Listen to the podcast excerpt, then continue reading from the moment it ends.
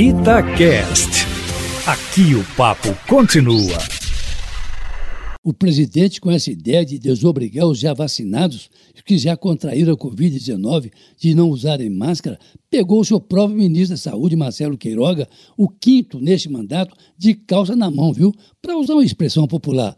A reação foi imediata, com infectologistas, deputados, governadores e até membros do Supremo Tribunal Federal reagindo contra a ideia do presidente Jair Bolsonaro pelo seu inusitado. Marcelo Queiroga e sua equipe foram pegos de surpresa, não restando ao ministro outra coisa senão aceitar o debate da ideia, mas, com certeza, ainda na expectativa de virar a cabeça do presidente, o que não parece tarefa fácil.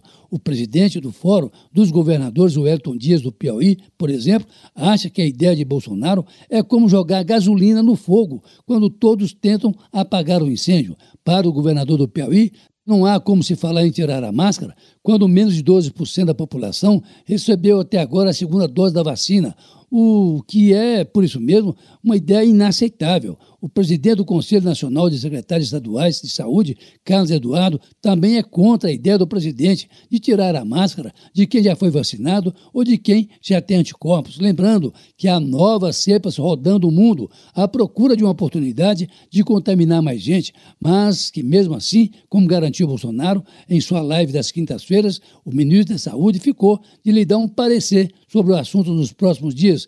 Ele mesmo, o ministro, que só aparece de máscara nos eventos públicos ou privados. Para o ministro Marco Aurélio Melo, do Supremo Tribunal Federal, a dispensa da máscara é algo impensável. Abre aspas. Foge ao bom senso.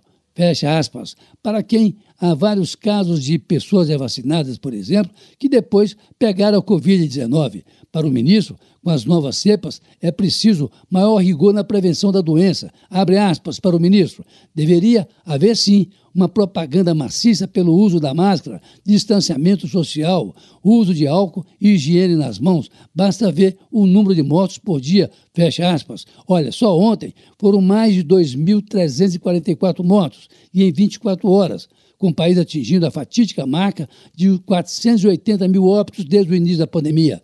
E para o infectologista Carlos Fortaleza, presidente da Sociedade Paulista de Infectologia, só podemos tirar as máscaras quando tivermos um pacto de vacinação, com pouca circulação do vírus e poucos casos registrados. Ou seja, a rejeição à ideia da dispensa do uso das máscaras para os que já tiveram a Covid-19 e para os já vacinados parece ter tido uma certa unanimidade junto aos políticos e à comunidade científica e Eustáquio.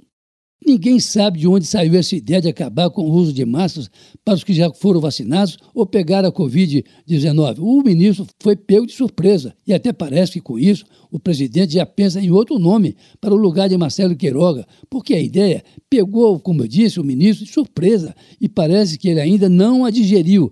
De forma que uma ideia que se levantou nas últimas horas é que o presidente, na verdade, pretende levantar uma cortina de fumaça nos estragos que vem sofrendo com a instalação da CPI da pandemia. Uma forma, quem sabe, de fazer com que a mídia deixe de falar nessa CPI, que vem causando, como eu disse, um estrago enorme no governo.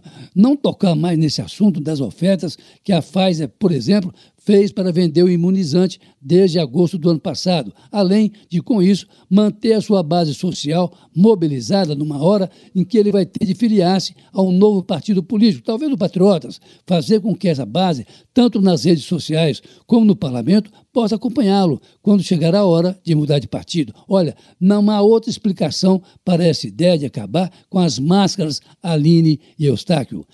Carlos Lindenberg, para a Rádio Itatiaia.